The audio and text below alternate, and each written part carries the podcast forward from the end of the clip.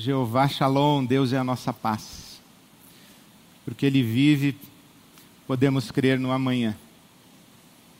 Amém. Eu cresci numa igreja batista. Eu nem sabia ainda que eu era gente, eu já sabia o que era a escola bíblica dominical. Minha avó, desde a minha mais tenra infância, me conduziu à escola bíblica dominical, me alfabetizou com a Bíblia. Então, desde pequeno, eu, eu sou mais ou menos como Timóteo, desde pequeno, eu conheço as sagradas letras que podem me fazer sábio para a salvação. Cresci numa igreja e das minhas memórias de infância, muitas delas de profundo significado, me colocam dentro de um templo, quer seja numa classe de crianças, quer seja ajoelhado no banco do templo ao lado da minha avó, rabiscando alguma coisa enquanto ela participava do culto.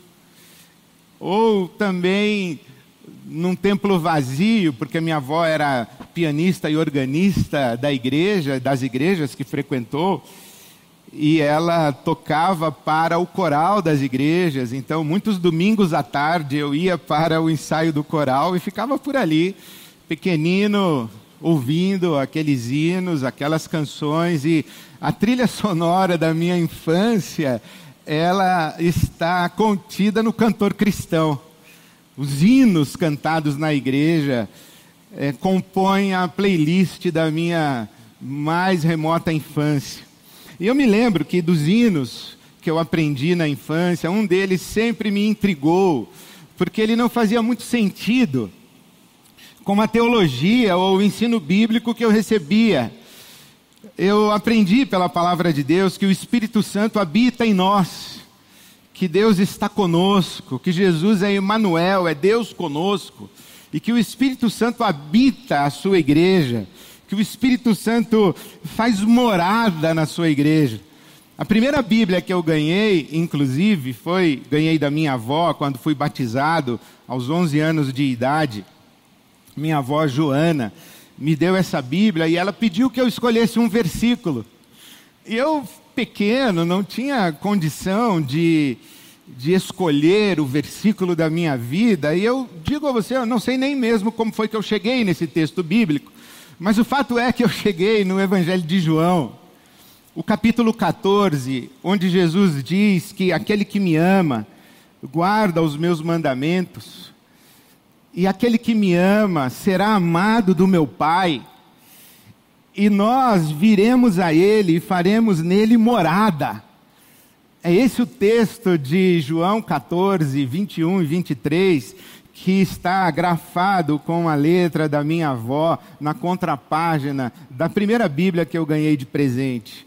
Deus fazendo morada em nós, Deus habitando em nós. Essa, essa era uma verdade muito cara e muito, muito, muito impactante para a minha consciência já desde a minha infância. Essa ideia de que Deus vive em nós, de que Deus mora em nós, de que Deus habita em nós, que o Espírito Santo habita em nós. Então, quando eu cantava na igreja e ouvia a igreja cantando aquele hino que diz: Vem, visita a tua igreja Vem, visita a tua igreja.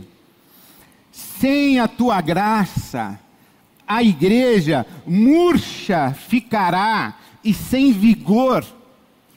E então dizia-se: vivifica, vivifica a tua igreja. Essa expressão do hino, vem visita, era estranha para mim. Eu dizia, mas, mas eu estou aprendendo que Deus não está lá que Deus está aqui, que Deus vive em mim pelo seu Espírito. Eu estou aprendendo que Deus não está lá. Eu estou aprendendo pela palavra de Deus que Deus está aqui. Que Deus habita a sua igreja, que a igreja é um templo de pedras vivas, onde Deus faz morada pelo seu espírito. Então Deus está aqui. Como é que eu posso dizer, vem me visitar, como se ele estivesse lá?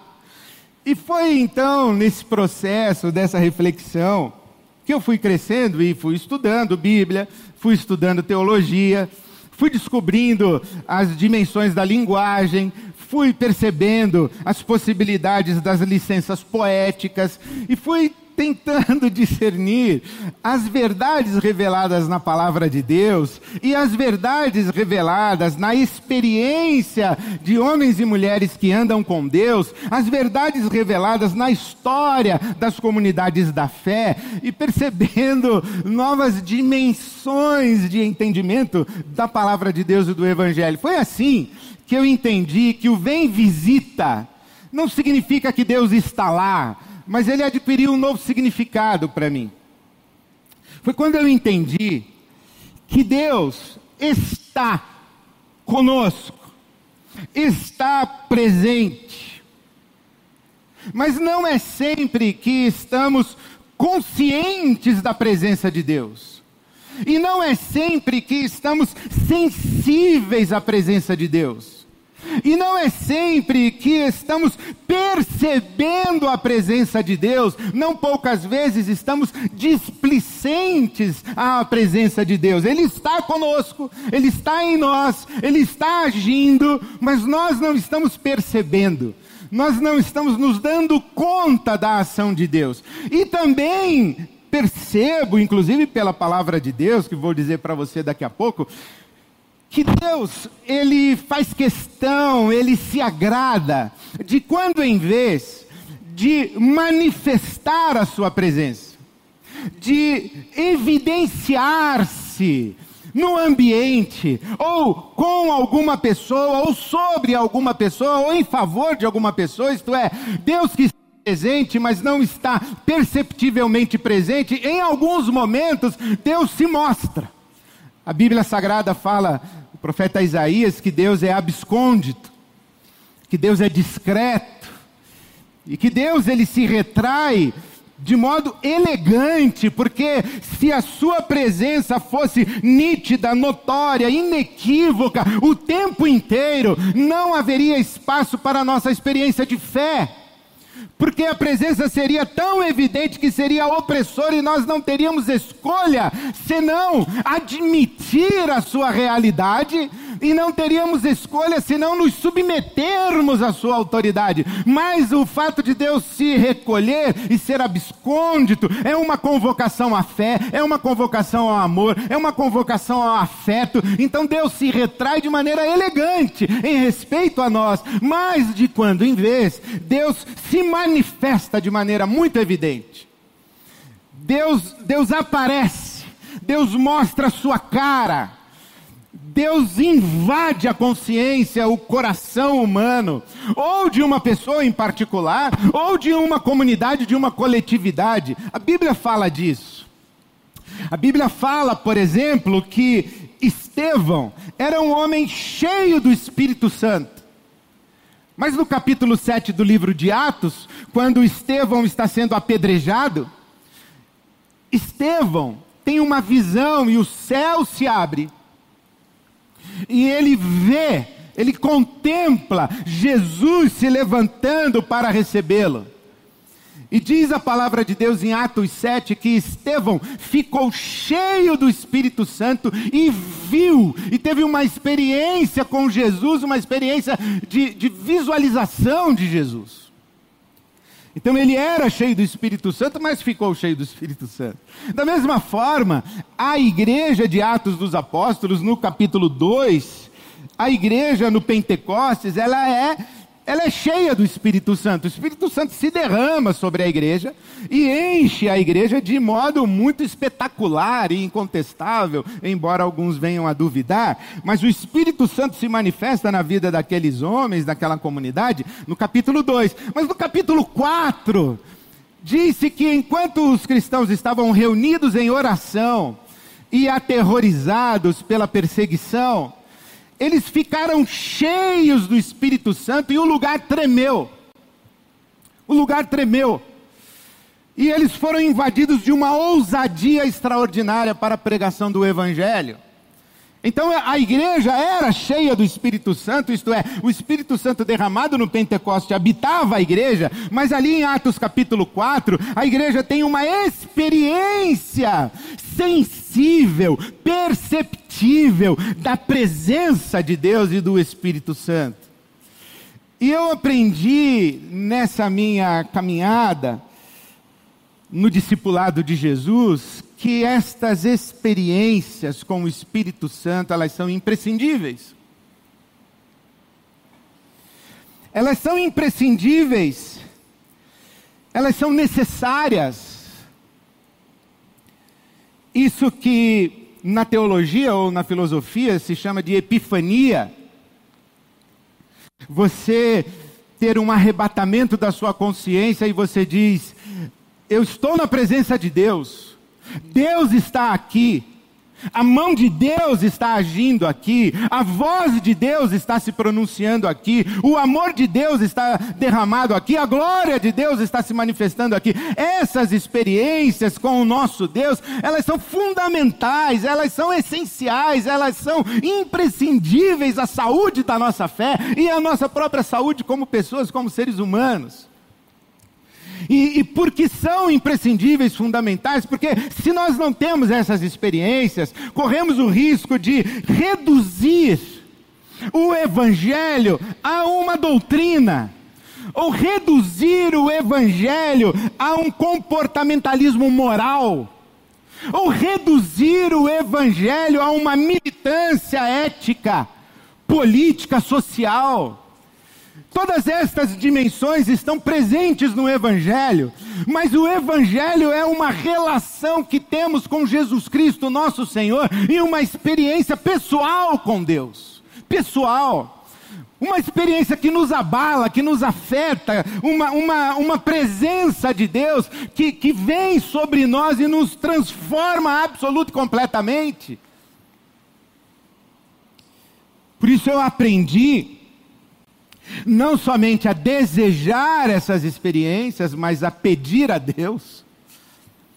Isso aprendi com os nossos irmãos da Christian Vineyard Fellowship que vieram fazer conferências em nossa igreja, uma oração muito simples. Vem Espírito Santo. Vem Espírito Santo. E quando aqueles irmãos da Vineyard disseram: "Ore para que o Espírito Santo venha",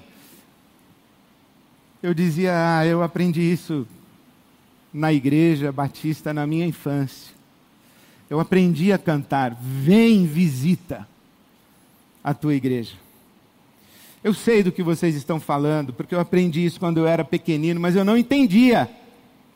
Eu não entendia que o vem visita é vem manifestar-se, vem mostrar a tua face, é, é vem pesar a tua mão sobre mim, vem me encher de um assombro, de um encantamento, de um alumbramento, vem me visitar, é, vem mostrar-se presente comigo, porque eu sei que tu estás, mas mostra-te a mim.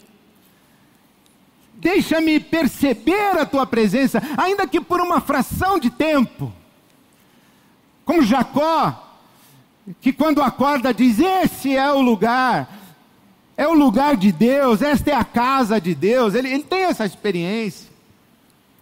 Então eu aprendi a desejar, aprendi a orar, mas sabe, aprendi que Deus tem prazer em fazer isso por nós de quando em vez. E eu queria lembrar a você um primeiro momento na vida de Jesus, talvez, quando isso isso é muito evidente. É justamente ali no Evangelho de Mateus, o capítulo 3, a começar do versículo 13, quando se diz que Jesus saiu da Galiléia e foi para as regiões do Jordão para ser batizado por João. E João Batista diz: Olha, eu não posso te batizar, é você quem deveria me batizar. E Jesus diz: Não, eu vim aqui para que se cumpra toda a justiça. Então João concordou em batizar Jesus. E diz o versículo 16 do Evangelho de Mateus, o capítulo 3, que Jesus foi batizado. E assim que Jesus foi batizado nas águas, naquele momento, naquele momento em que Jesus é levantado das águas, ele sai das águas, naquele momento o céu se abriu e ele viu o Espírito de Deus descendo como pomba e pousando sobre ele. O céu se abriu e Jesus viu o Espírito Santo vindo sobre ele na forma corpórea de uma pomba. E então uma voz dos céus disse: Este é o meu filho amado em quem tenho prazer. Este é o meu filho amado em quem me agrado. Este é o meu filho amado. E quando eu, eu li, leio e medito nestas, nestas palavras e nessa experiência de Jesus, claro, essa é uma experiência pessoalíssima de Jesus, esta, esta forma de o Espírito sobre ele na forma de uma pomba, essa voz que se pronuncia sobre ele, este é o meu filho amado, essa voz se repete no Monte da Transfiguração, em Mateus capítulo 17, Lucas capítulo 9, ali na Transfiguração, diante de Moisés e Elias e sob os olhares atentos de Pedro, Tiago e João, a voz também se pronuncia dizendo: Este é o meu filho amado, é sobre Jesus, a ele ouvi, ouçam, ouçam Jesus. Então isso é especialíssimo para Jesus, é próprio para Jesus. É próprio para Jesus porque quando a voz do céu diz: Este é o meu filho amado, ouçam o meu filho, e ele está diante de Moisés e de Elias, da lei dos profetas, o que, o que Deus está dizendo, Deus o Pai está pronunciando, é que toda a lei e os profetas encontram o seu lugar de chegada na pessoa do Filho de Deus, o Deus que se faz carne em Jesus de Nazaré. Tudo, tudo que veio antes de Jesus apontou para Jesus, e quando Jesus chegou, o se pronunciou dizendo: Aí está, esse é o meu filho, ouçam o meu filho. E não é um ouçam o meu filho, descartando tudo que veio antes em substituição a tudo que veio antes. Não é ouçam Jesus, o meu filho, e desconsiderem a lei e os profetas. Não. É a lei e os profetas trouxeram você até o Cristo. E é a partir da experiência do Cristo que você ressignifica e encontra o discernimento completo da lei e dos profetas.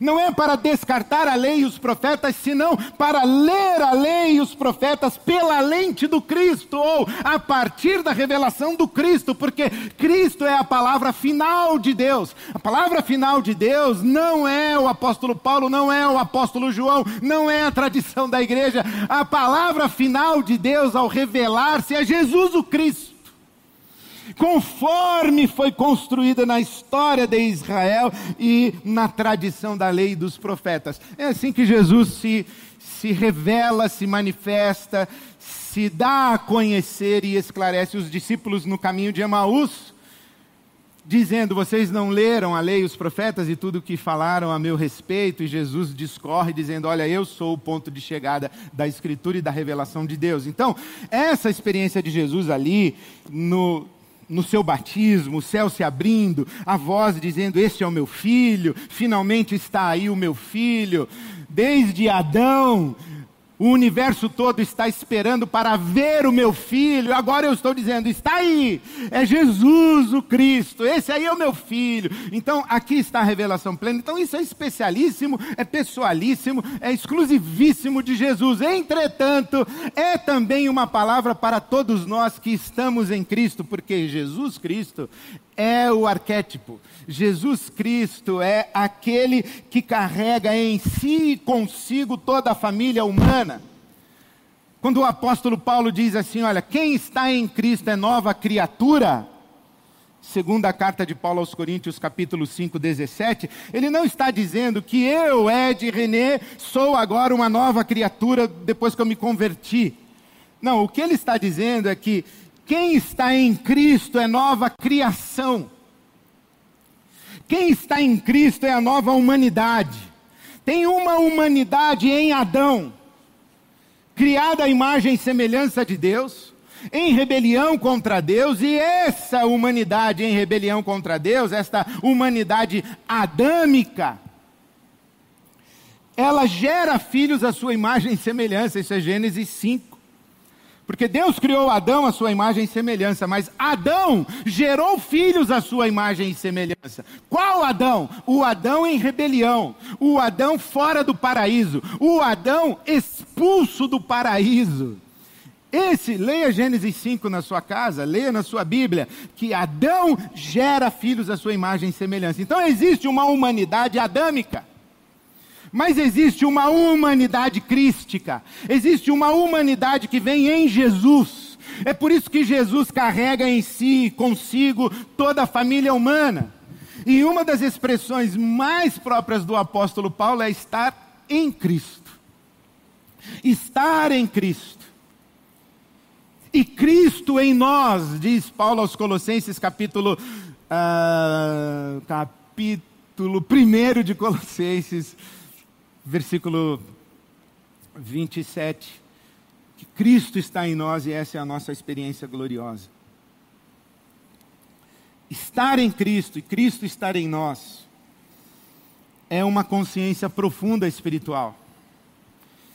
E por isso que quando temos essa consciência de que estamos em Cristo e Cristo está em nós, também podemos crer que esta experiência de o céu se abrir, o Espírito Santo vir sobre nós, para sussurrar aos nossos ouvidos, ao nosso coração, à nossa consciência mais profunda: você é um filho amado de Deus, você é uma filha amada de Deus. Essa experiência também é nossa, não é só de Jesus. Ou porque estamos em Jesus, essa experiência também é nossa.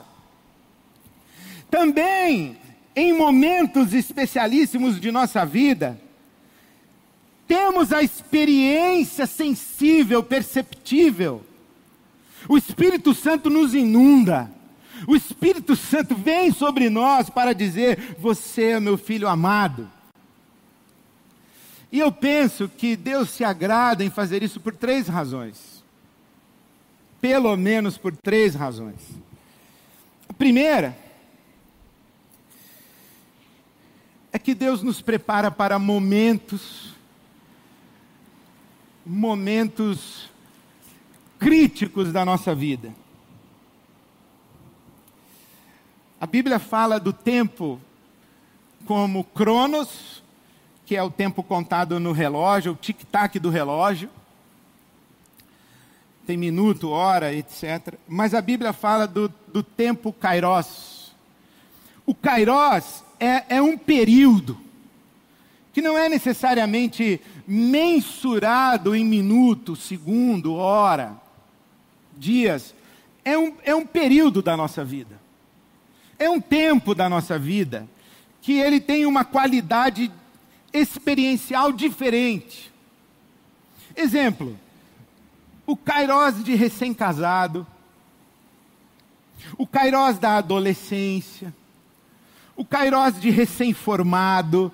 Por quanto tempo uma pessoa é recém-formada? Um mês, três meses? Não sei. É, é um Kairos. O Kairos de lua de mel. Quanto tempo dura uma lua de mel? Não dá para medir no minuto, na hora. É, depende. Depende da experiência do casal. Então o Kairos é um tempo qualificado. E porque é um tempo qualificado, diferenciado, nos coloca numa situação inusitada, é, é um tempo crítico. O que é a crise? Crise é aquela situação para a qual você não está capacitado, capacitada, instrumentalizada, instrumentalizado, isto é, os recursos que você acumulou até então não são suficientes para esse kairos. Aquilo que você sabe, que você conhece, que você aprendeu, aquilo que você conseguiu juntar como seu repertório e como seus recursos para viver com dignidade, você se vê numa situação em que fala: opa, aqui eu não sei como lidar com isso. E você vai buscar no seu repertório e você não encontra como lidar com isso. Você vai buscar os seus recursos e você não encontra recursos suficientes. Então você está em crise. Não necessariamente é ruim, mas é crítico. E eu penso que, que Deus se antecipa aos nossos momentos críticos. E antes de entrarmos em momentos críticos, Ele, ele vem sobre nós e diz: Não se esqueça, Ed, você é meu filho amado. Não se esqueça, está se abrindo um tempo na sua vida, um tempo de crise, mas não se esqueça, você é o meu filho amado, eu te amo. Porque isso acontece com Jesus, porque a Bíblia diz que assim que ele sai das águas do batismo, o Espírito Santo o leva para o deserto para ser tentado pelo diabo. E a primeira coisa que o diabo fala para Jesus é: será que você é mesmo filho de Deus? Então transforma pedras em pães, e Jesus diz: nem só de pão vive o homem, mas de toda palavra que procede da boca de Deus. E qual é a palavra que procede da boca de Deus, se não essa? Você é o meu filho amado, eu te amo, meu filho. Jesus responde ao tentador dizendo: Não questione a minha filiação divina, não questione que eu sou um filho de Deus, que eu sou o filho de Deus, porque eu acabei de ouvir a palavra irreversível, incontestável, a palavra eterna do meu Pai dizendo que eu sou o filho amado dele, que ele me ama. Então, é essa palavra que sustenta Jesus no seu momento crítico de deserto. E tenho para mim que no, nos nossos momentos de crise, nos nossos momentos inusitados, tanto bons quanto ruins, Deus vem em nosso socorro. Ele sabe da nossa fragilidade e, e Ele vem sussurrar de diferentes maneiras. Você é o meu filho amado, você é minha filha amada. Eu sou muito grato a Deus tantas vezes, através de tantas pessoas, de tantas maneiras, que Deus vem ao meu encontro para me dizer: Eu te amo, você é o meu filho, não se esqueça disso. É porque Deus, Ele, Ele sabe os momentos quando nós é, estamos atravessando as crises e Ele se antecipa e Ele nos socorre. E é legítimo, meu irmão, minha irmã, você esperar. E é legítimo você pedir, ajoelhe-se na sua cama e diga: Vem Espírito Santo. E diga: Vem me visitar, Espírito Santo. Vem, vem sussurrar o amor do Pai por mim. É legítimo, espere isso, peça isso. Deus não vai deixar a sua oração sem resposta. A segunda razão que eu acredito que Deus faz esse gesto, ele, ele realiza esse ato de vir com o seu Espírito Santo dizer: Esse é o meu filho amado, é que Deus nos capacita para momentos extraordinários da nossa vida. Sabe, porque nós não somos apenas filhos sob os cuidados de Deus, como crianças que Ele toma nos braços para proteger, para prover. Sim, nós somos. Uma das expressões mais belas dos Salmos é o salmista dizendo: Eu fiz calar a minha alma como uma criança recém-amamentada no seio de sua mãe assim a minha alma para com Deus. Então nós somos sim essa criança que Deus toma nos braços, como a mãe toma o seu filho nos braços. Mas nós não somos apenas isso. Nós também somos filhos crescidos, adultos, maduros, a quem Deus encarrega o cuidado dos filhos menores, dos negócios da casa, do mundo. Esta é uma das formas como Deus nos dá dignidade, dando-nos responsabilidade. Dizendo, Ed René, eu conto com você. Eu tenho um chamado para você. Eu tenho uma tarefa para você, eu tenho uma vocação para você, eu tenho um papel para você desempenhar na história da redenção. Eu tenho um lugar que é seu e somente seu no meu reino. Eu conto com você. E, e quando eu estou nesse exercício da minha vocação, e você está no seu exercício, qualquer que seja o seu ambiente, qualquer que seja a configuração da sua vida, há um que fazer em nome de Deus. Há um que fazer em nome de Jesus para a glória de Deus, sob o Espírito Santo. Aí onde você está, com os dons que você tem, com as capacidades que você tem, com os conhecimentos que você tem, com a rede de relações que você tem, você é Cristo Jesus presente aí. Porque Deus conta com você para manifestar-se no mundo através de você. Essa afirmação de que Deus não precisa de mim é parcialmente verdadeira. Claro, Ele é Deus, Ele não precisa de ninguém. Mas Ele escolheu agir no mundo através de nós, de pessoas como você e eu. Sem a minha participação e a minha disponibilidade para Deus, Deus fica vazio de testemunho no ambiente onde eu estou se eu me nego como filho de Deus no ambiente onde eu estou, e se eu não cumpro a minha vocação e o meu chamado no ambiente onde eu estou, Deus fica vazio de testemunho. Então ele tem que buscar outro alguém para o meu lugar, e eu perco a oportunidade maravilhosa de experimentar essa dignidade de ser cooperador com Deus daquilo que ele está fazendo no mundo. Então há um que fazer. E sabe que eu tenho experimentado e vivido que nesse cumprir do chamado, nesse cumprir de uma vocação, nesse realizar uma tarefa que Deus coloca em nossas mãos, a gente vai mudando de fase no game. Os adversários vão ficando mais complexos, as hostilidades vão ficando mais difíceis, vão ficando mais cruéis, e nós vamos mudando de fase no game. E Deus se antecipa a mudança de fase no game. E ele, ele se antecipa e diz: Olha, o tentador vem aí, meu filho. A hostilidade vem aí.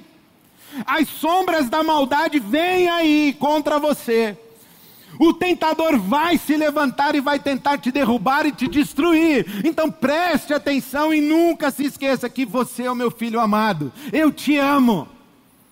Sustente-se nisso quando o tentador estiver na sua frente. Não ouça o que ele diz. Não ouça a opinião dele a seu respeito, ouça a minha voz, e a minha voz está dizendo para você: você é o meu filho amado. Pode ser que você fique sem pão, mas nunca ficará sem amor. Pode ser que você fique sem aquilo que os seus olhos contemplam e desejam, e que você tenha que abrir mão disso, mas nunca ficará sem amor. Pode ser que você perca a popularidade que você ganharia saltando do pináculo do templo, com os anjos vindo em seu socorro, dando um espetáculo em Jerusalém. Pode ser que você não tenha essa popularidade, mas você nunca ficará sem o meu amor. Então, quando Jesus está às portas do deserto e às portas do início do seu ministério, explícito de confrontação histórica das forças espirituais da maldade, Deus se antecipa, pronunciando sobre ele: Você é o meu filho amado em quem eu tenho prazer. Então Deus se antecipa para nos socorrer nos nossos momentos críticos. Deus se antecipa para nos capacitar para momentos extraordinários, de tarefas extraordinárias e de, e de ações efetivas no reino de Deus, para a glória de Deus. Mas tem uma terceira razão, isso eu falo do mais profundo do meu coração, que é uma experiência pessoal. Eu, eu tenho para mim que Deus gosta de honrar os seus filhos publicamente. Porque Deus não precisava ter falado em voz alta. Deus não precisava ter se manifestado ali no batismo no Jordão de forma visível. Espírito Santo vindo na forma corpórea de uma pomba.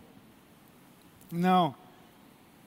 Deus poderia ter feito isso na intimidade resguardada e reservadíssima de uma conversa entre o pai e o filho, a portas fechadas do quarto, como Jesus mesmo disse, que a gente fecha a porta do quarto, e o nosso pai que nos vê em secreto, em secreto nos dá a recompensa, poderia. Mas não, Deus faz isso publicamente na hora do batismo. E testemunha sobre Jesus, o seu amor por Jesus. E eu tenho uma uma convicção de fé a respeito de Deus que Jesus me revela. Deus é afetivo. Deus é carinhoso. Deus é gentil. Deus é elegante. Deus é cuidadoso. Deus Deus gosta de honrar os seus filhos em público. Para quê? Porque essa é a maneira de Deus amar os seus filhos e suas filhas. Por quê? Porque Deus sabe que somos pó. Porque Deus sabe que o nosso coração é vacilante. Porque Deus sabe que a nossa fé é claudicante. Porque Deus sabe que as nossas convicções, quando assoladas pela maldade, pela crueldade, pela hostilidade da existência, Deus sabe que quando as nossas casas estão sob tempestades,